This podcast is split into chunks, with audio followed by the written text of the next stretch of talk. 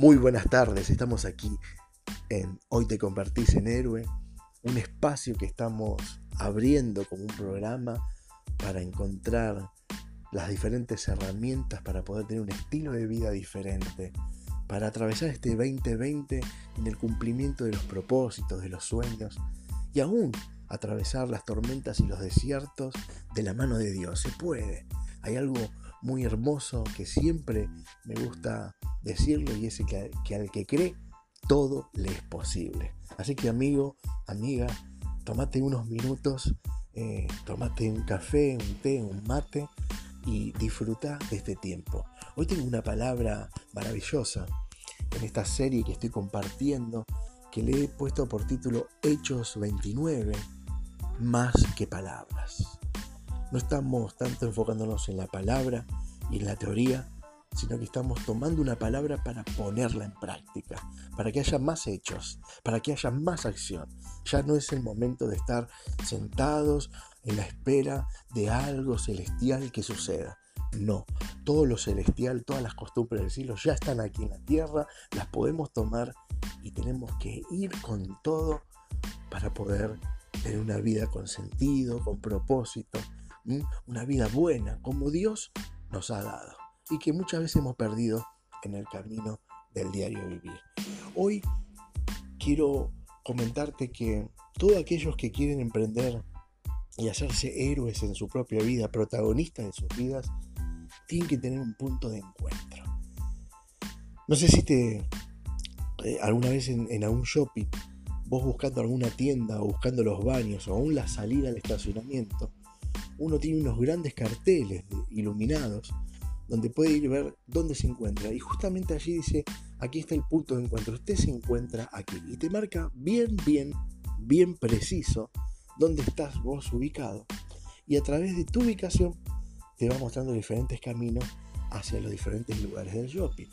También en lo que es seguridad y higiene de la industria, por ejemplo en las estaciones de servicios, hay que trazar un mapa.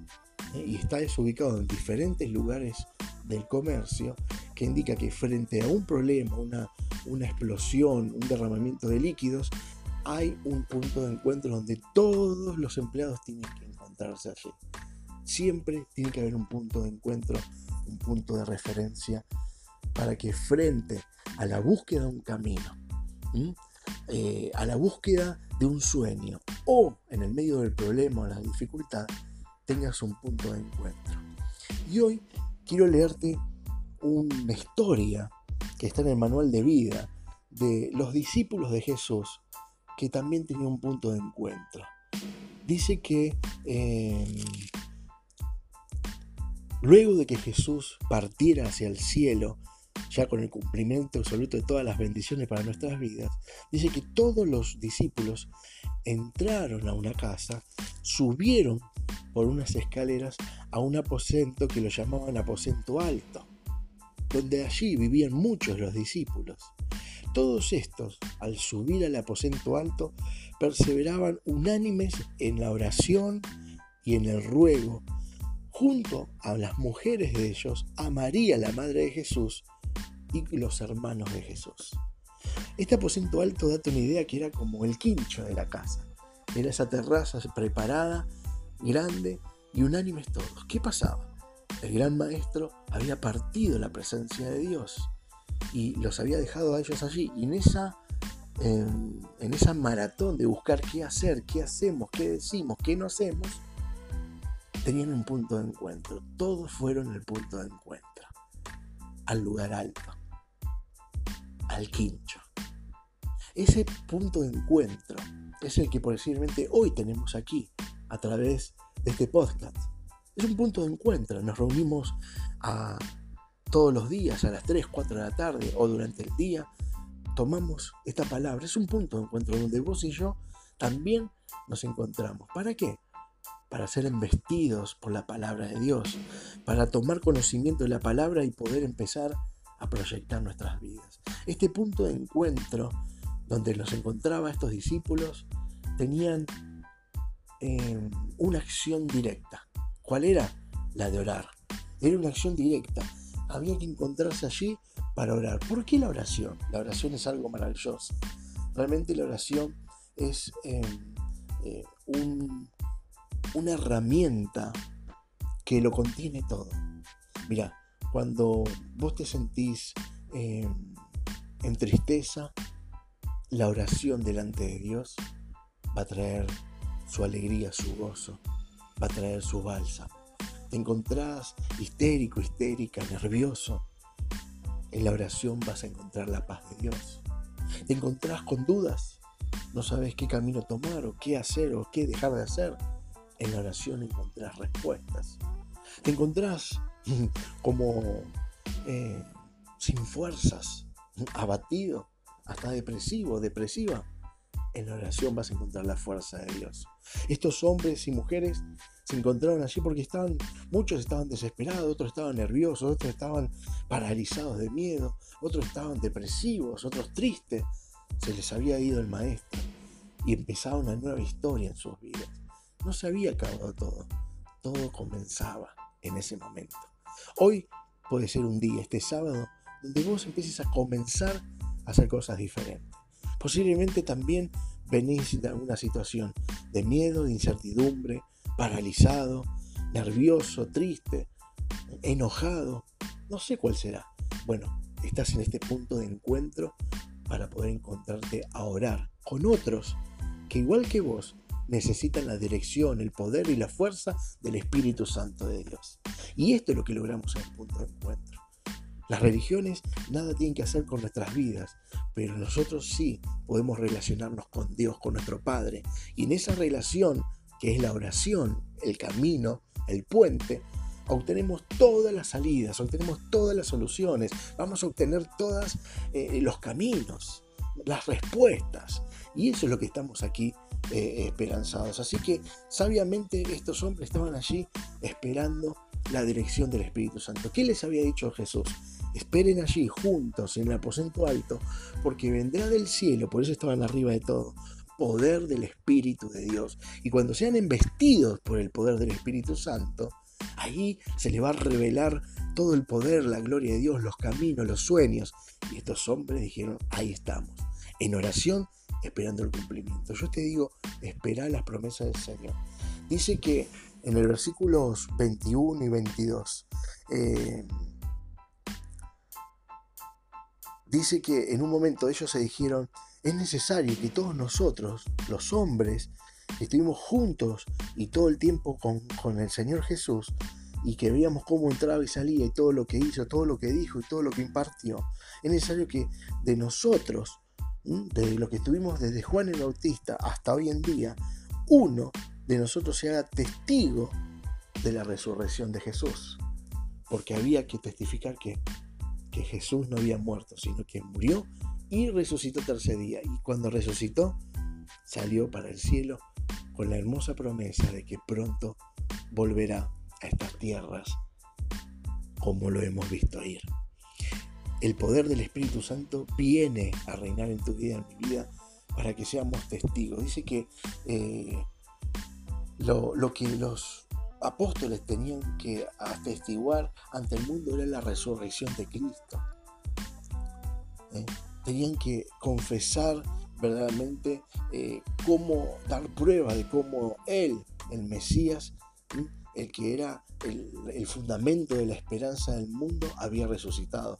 Los apóstoles fueron ordenados para, eh, para asumir con amor, con cariño, el predicar a Cristo el poder de la resurrección. Los apóstoles no fueron ordenados por escalafones y para ocupar lugares. Eso es un invento de los hombres. Hay gente que cree que Jesús murió y resucitó para dar escalafones a la gente, que aquel es más grande, aquel es menos grande, para que aquel esté sobre uno, sobre otros, para ocupar lugares. Eso es una pura mentira. La verdad, Jesús murió y resucitó para salvar nuestras vidas y para darnos al Espíritu Santo y ser testigos de Él testigo de Jesús. Esto es lo que necesitamos en nuestras vidas. Sumar el poder testificar de que Cristo está vivo, que es nuestro Señor y que es el Señor de los milagros que producen cada día en nuestras vidas. No hay otra cosa por hacer. Y eso se llama la gran comisión. Una comisión y un propósito que tenemos es testificar de que Jesús es el Hijo de Dios y que murió y resucitó por todos nosotros, que nos ama y que nos viene a rescatar, a perdonar, a limpiar, a sanar y a levantarnos con el poder del Espíritu Santo para que sigamos nosotros testificando de Él, como lo han hecho con nosotros, como estoy haciendo hoy con vos. Por eso es bueno que estemos aquí juntos, para poder testificar de Cristo. ¿Entendés cómo es el tema? No? Aquí no hay escalafones, aquí no hay mayor ni menor, aquí estamos reunidos en un punto de encuentro. Y por eso quiero hablar con vos, si me permitís, mirando el cielo, como un punto de encuentro. Hoy vamos a usar este punto de encuentro, este sábado, en este audio, donde vamos a decirle al Padre, Padre Santo del Cielo, felices estamos de estar aquí. Hemos tomado este punto de encuentro. Cada tarde, con mis amigos y mis amigas, venimos como el aposento alto, como a este quincho al primer piso o en la terraza, mirando al cielo. Por ahí muchos tienen la posibilidad de ver el cielo, otros no. Estamos en una habitación, pero entendemos que nuestro socorro, nuestra bendición viene de arriba. Padre Santo del cielo, estamos aquí unánime. Estoy feliz porque sé que el Espíritu Santo ya está derramándose ahora y activando la vida espiritual de mis amigos y mis amigas. Hay una activación espiritual, recibirlo. Donde estás, abrí tus manos, levanta tus brazos, no sé, estate ahí sentado, arrodillado, parado, andando en bicicleta, trabajando. No importa dónde te encuentres, ahí el Espíritu Santo ahora va a activar tu fe en el nombre de Jesús. Lo creo, porque así lo dice la palabra. Dice que estaban unánimes esperando que el Espíritu Santo descienda con poder. Hoy, en la actualidad, en el 2020, el mismo Espíritu Santo en el nombre de Jesús desciende sobre nuestras vidas. Hoy mismo, sábado, está descendiendo el poder. Recibí el poder de lo alto.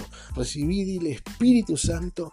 Gracias porque eso es una promesa para mi vida. Porque vos traes fuerza, poder, fuerza sobrenatural, poder sobrenatural para que yo pueda emprender un nuevo estilo de vida. Un estilo de vida donde las buenas cosas sucedan.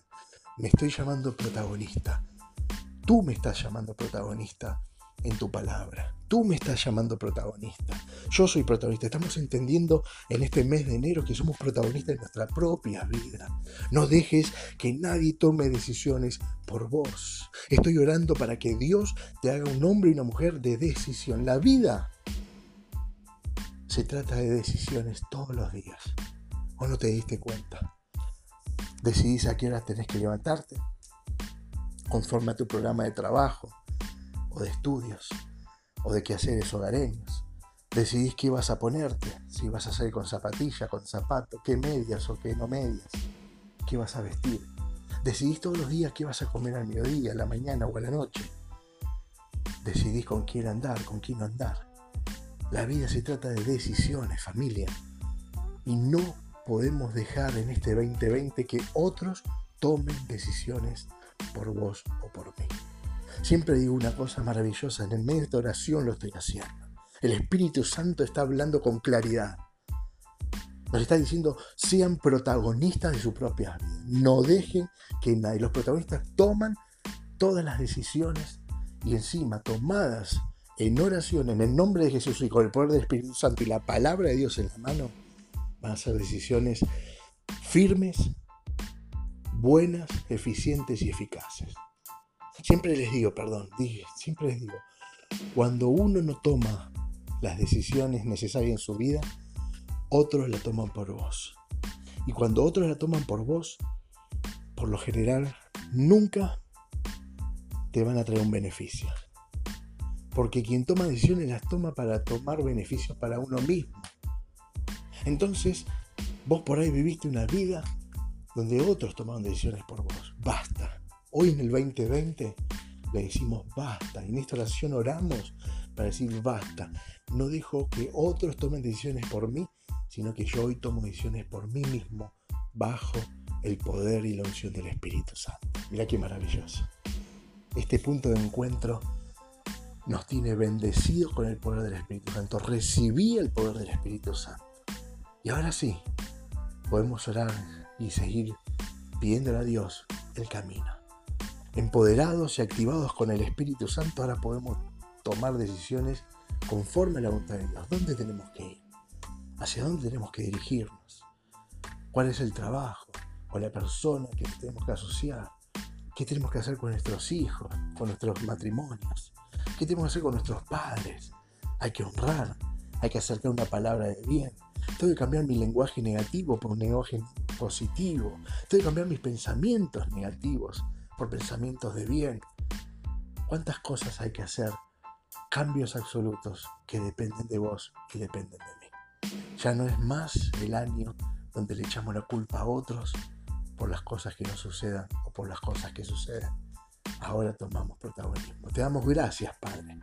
Y también, mi Dios, oro y oramos en este punto de encuentro, como lo hacemos todos los días, por aquellos que están pasando por necesidad. Hay enfermedades, hay tumores, hay cáncer, estamos orando, artritis, hay inflamación de piernas, hay malestares en los huesos de las manos, en los homóplatos, hay gente que está eh, sufriendo de jaquecas permanentes, hay hombres y mujeres en depresión, en angustia, en tristeza, tenemos gente internada, para operar o, en, una operación. Estamos por, un niño estamos orando que necesita el trasplante de médula, que ya tiene la médula, pero ahora tiene algunas afecciones en el pulmón y la garganta que no permiten la operación. Por cada uno de ellos y por todos los que están del otro lado, que por ahí no conocemos su afección, hoy declaramos poder de lo alto en el nombre de Jesús sobre sus vidas. En el nombre de Jesús declaramos la sangre de Cristo que lo cura todo, lo sana todo, lo opera todo. En el nombre de Jesús te damos gloria, Señor. Y también declaramos que aquellos que están encerrados en cuevas, por la misma palabra de Jesús, le decimos salgan ahora en el nombre de Jesús. Y los mismos resucitan, los mismos se levantan y se sanan. Y salen como Lázaro, todos vendados. Y le decimos, desatamos las vendas y los dejamos ir. Qué poderosa esta palabra. Parece una locura, pero es la verdad en Jesús. Y la verdad en Jesús trae libertad. Gracias, Padre. Gracias por todo lo que estás haciendo. Gracias por cada uno de nuestros hermosos proyectos de vida, por Iglesia Cielo Abierto en Chivilcoy, por este nuevo auditorio que tenemos. El lunes tenemos la luz, estamos ahí casi, casi ya terminando todo pero estamos felices. Gracias por cada líder, por cada familia, por cada amigo, por cada amiga que nos encontramos aquí. Gracias te damos y bendecimos la vida de Hugo y Norma Cetera, de Senti en Buenos Aires, que se han colmado de tu bendición, de tu gracia, de tus misericordias, y por todos y cada uno de los que hacemos la familia de la fe. Gracias papá por todo. Cristo Jesús. Amén y amén. Qué bueno. Bueno, animarles que sigamos llevando adelante un estilo de vida diferente de la mano de Dios, donde cuando confiamos en Él y en su palabra y confiamos en sus profetas, dice muy clara su palabra, libertad y éxito son marcas aseguradas. Así que te abrazo y sigamos escribiendo y protagonizando nuestras propias historias de vida. Te quiero, nos vemos mañana. Dale, si te gustó el mensaje, compartilo, porque le vas a estar haciendo bien a alguien. Un abrazo. Hoy nos convertimos en héroes.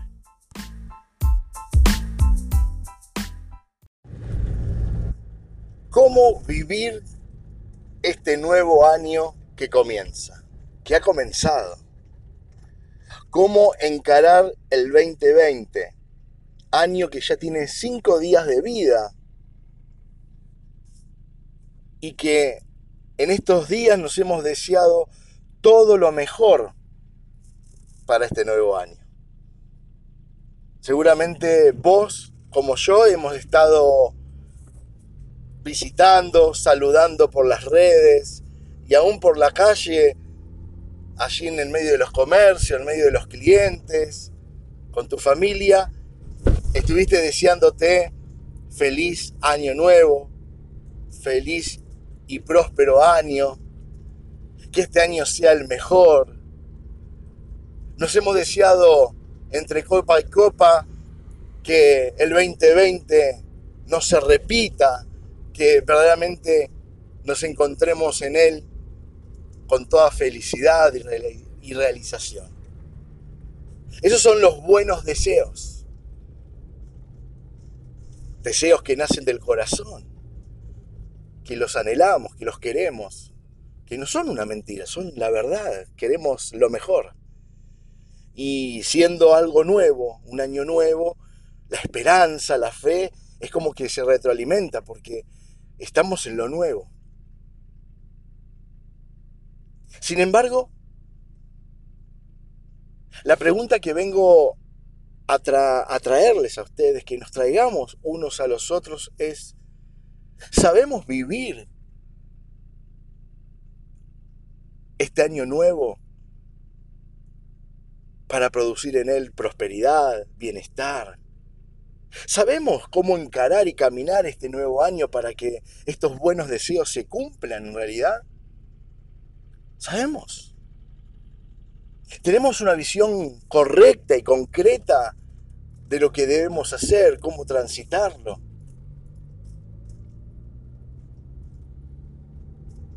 Esa es la gran pregunta, que nos vamos a responder porque aquí delante de nosotros tenemos el manual de vida, la palabra de Dios, y ella tiene absolutamente todas las respuestas, las herramientas y las soluciones.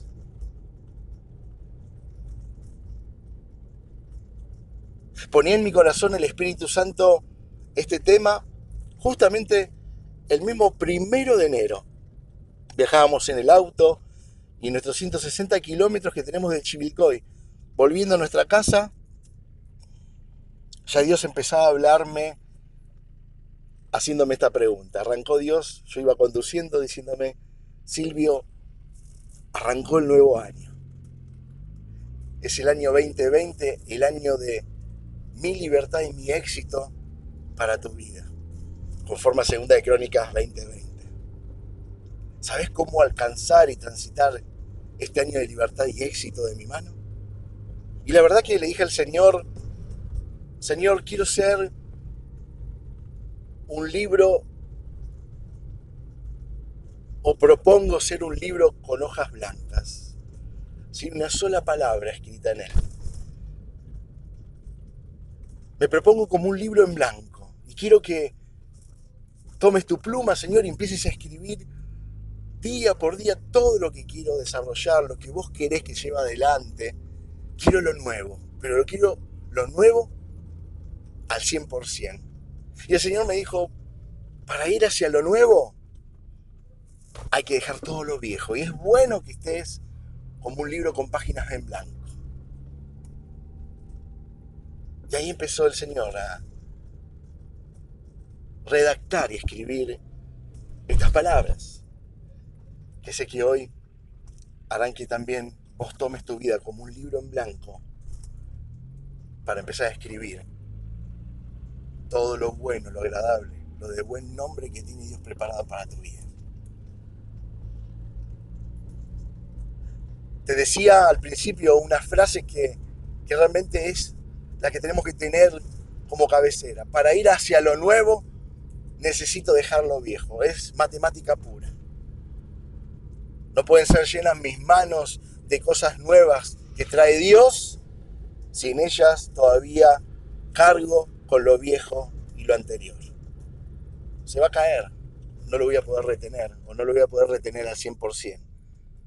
Necesito manos limpias, manos vacías para recibir lo bueno y lo nuevo de Dios. Y así es el 2020. Hay una historia que me fascina y, y el Espíritu Santo me llevó hasta ahí porque será algo tan gráfico y tan maravilloso que no caberá ninguna duda de cómo transitar este nuevo año. La historia tiene que ver con un hombre que descubre de grande que él es adoptado. Descubre de grande que su papá y su mamá son papá y mamá del corazón, pero no son de sangre. Descubre que él no pertenece a ese pueblo y a ese reino en el cual lo habían proclamado príncipe, como muchos de sus hermanos. Descubre que esa vestimenta que él traía, nada tenía que ver con la vestimenta de sus raíces, de sus verdaderos papás. Descubre que sus costumbres nada tenían que ver con su personalidad, con su identidad. Descubre que aún hablaba diferente. Descubre que tiene una cultura diferente a la de sus raíces. Lo hace de grande. Descubre esa verdad que es una verdad muy fuerte para cualquier persona que haya pasado por eso, que es adoptado. Es muy fuerte. Y no fuerte porque uno reniega o pueda renegar de aquellos padres adoptivos porque posiblemente dieron todo. A él le dieron todo. Él no podía renegar de, de su presente y de sus padres adoptivos porque entiende y conoce su historia. Que él al nacer fue puesto en una cesta llena de brea para que no entre el agua y lo pusieron a flotar en el río Nilo y a través de ese río fue pasando kilómetros por kilómetros hasta llegar a las manos de aquellas doncellas que cuidaban de la reina y de las princesas. Y cuando ven al niño en la cesta, lo primero que hacen es sacarlo del agua rápidamente y lo llevan adentro del palacio real y allí le dan asistencia médica, amor, cariño, una mamadera y hacen saber a la princesa, a la reina, del hecho, y la reina decide adoptarlo y decirle, no, va a ser parte del reino, alimentenlo, que sea parte de nuestra mesa, nuestra familia. Y entonces el niño empieza a crecer completamente sin ningún faltante. Este niño comienza a desarrollarse, buena comida, buena bebida, buen vestido, buena educación. Era parte del reino más poderoso de la tierra que en ese momento gobernaba, como era Egipto. El faraón realmente decidía y era dueño de todo el mundo, su padre, aquel al cual honraba. A él no le faltaba absolutamente nada, se desarrolló como adolescente y de grande, antes de descubrir esta verdad, era un príncipe. Es más, su futuro era verdaderamente grandioso, iba a heredar ese poder político, social, económico, en el cual era parte. Sin embargo, algo pasa en su vida, algo que lo cambiaría todo por completo, algo que lo llevaría a decidir a vivir un 2020 diferente, algo que como mi Dios me decía, Silvio, ¿sabés vivir este nuevo año? ¿Sabés vivir este nuevo desafío? ¿Querés aprender? Vino esas palabras al famoso Moisés. Moisés al descubrir toda esta verdad, lo primero que decidió en su corazón, y aquí les regalo el primer descubrimiento para que vos y yo podamos vivir un 2020 conforme a la voluntad de Dios, lleno de libertad y éxito. Lo primero que hizo Moisés es renunciar. Renunciar. Renunciar a esa identidad que no le pertenecía. Renunciar a esa vestimenta que no le pertenecía. Era muy buena, prenda de lino fino, incrustaciones de oro, plata, hecho por los mejores artesanos o los mejores sastres. Pero no le pertenecía.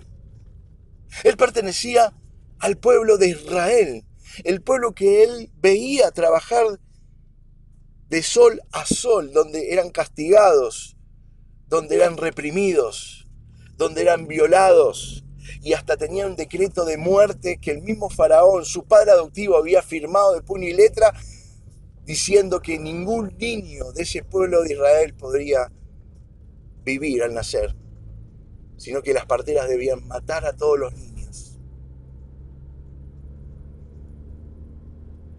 Qué cruel. Qué cruel ser parte de ese pueblo sufrido y que él no estaba sufriendo. Él estaba cómodo, él tenía que renunciar a una vida de comodidades, una vida de rico, una vida sin necesidad. Pero sin embargo el peso del corazón Dios lo empezó a poner. Y él le dijo, no puedo seguir viviendo así, de una vida prestada. Y aún mis hermanos viviendo en tremenda opresión social, en miseria, en muerte. Moisés lo primero que hizo es renunciar a aquello que no era de él, aquello que no le pertenecía. Pero renunciar era renunciar de verdad, dejarlo todo allí en el palacio del rey, sacarse las vestiduras, renunciar a su presente cómodo, renunciar a un futuro mucho más grande para volverse a sus raíces. Él era un hombre que pertenecía al pueblo de Dios. Él había sido bendecido desde el primer momento que el Señor lo puso en el vientre de su mamá, entendió, él era judío. Él pertenecía a Israel. La primera bendición que Dios le había dado y él despertó es, yo pertenezco a ese pueblo, al pueblo de Dios, necesito volverme allí.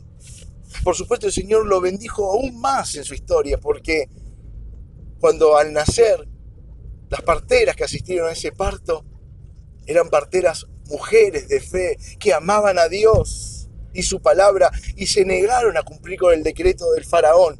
Ellas mismas en su corazón decidieron no darle muerte a ningún niño. Ellas no iban a ser instrumentos de muerte, sino todo lo contrario, instrumentos de vida. A pesar de que si se enteraban, podrían perder la vida. Sin embargo, Dios puso personas con un corazón lleno de Dios y permitieron que en esa cesta lo largaran a ese río para que Dios siga cumpliendo el propósito. Dios lo cuidó en el río. Dios lo cuidó en las manos de esas doncellas que lo entregaron al principado de Faraón. Dios lo cuidó al alimentarlo, vestirlo y educarlo. Dios lo cuidó y lo fue levantando y haciendo crecer hasta ese día que descubrió la verdad de Dios. Todo esto junto a su adopción. Él no renegó de su pasado. Él no renegó contra Dios diciendo, oh Dios mío, ¿por qué me abandonaron? ¿Por qué me tiraron en esa cesta? ¿Por qué fui levantado en costumbres ajenas, en ciencias ajenas, en lenguaje ajeno, con vestido ajeno, con cultura ajena? Jamás Moisés miró eso. Jamás Moisés miró hacia atrás Simplemente tomó toda su historia de vida y con ella una decisión. El 2020 te va a encontrar a vos y a mí, bendecidos en libertad y éxito de la mano de Dios, si tomás toda tu historia de vida y de vez de quejarte, de enjuiciar, de echar culpas y decir pobre de mí, tomás ese bagaje como Moisés y empezás a caminar y tomás una decisión. El 2020 no es para la queja. El 2020 no es para los quejosos. El 2020 no es para los que miran atrás. El 2020 no es para los que le echan la culpa a los demás. El 2020 no es para aquellos que quieren vivir en el pasado, sino que el 2020 de libertad y éxito que Dios propone a sus hijos y a sus hijas es un año de decisiones firmes para caminar hacia adelante. Moisés lo hizo. Por eso en Hebreos 11, versículo 27, es claro, dice, por fe Moisés decidió salir de Egipto. decidió renunciar a la comodidad, decidió renunciar a una vida prestada y volverse a su identidad como hijo de Dios. Pero es más profundo que eso. Lo que decidió sobre todas las cosas es no quedarse en el pasado, echándole culpa a nadie, sino decidió vivir un año diferente en su vida. Es más que un año, una vida diferente. Renunció a ir por su 2020 con la bendición del Padre, con la bendición del Hijo y con la comunión del Espíritu Santo. Y esa es la decisión que hoy te voy a invitar a que tomemos como un primer paso, porque hay varios más, pero el primero que hoy vengo a predicarte, el primero que vengo a traerte de parte del corazón de Dios, de parte del Espíritu Santo, sin filtro, es que renuncies a tu Egipto. ¿Cuáles son los vestidos que debes arrancarte en esta tarde? ¿Cuáles son las costumbres que debes arrancarte que nada tienen que ver con tu identidad como hijo y como hija de Dios? ¿Qué debes abandonar? ¿Qué debes dejar atrás?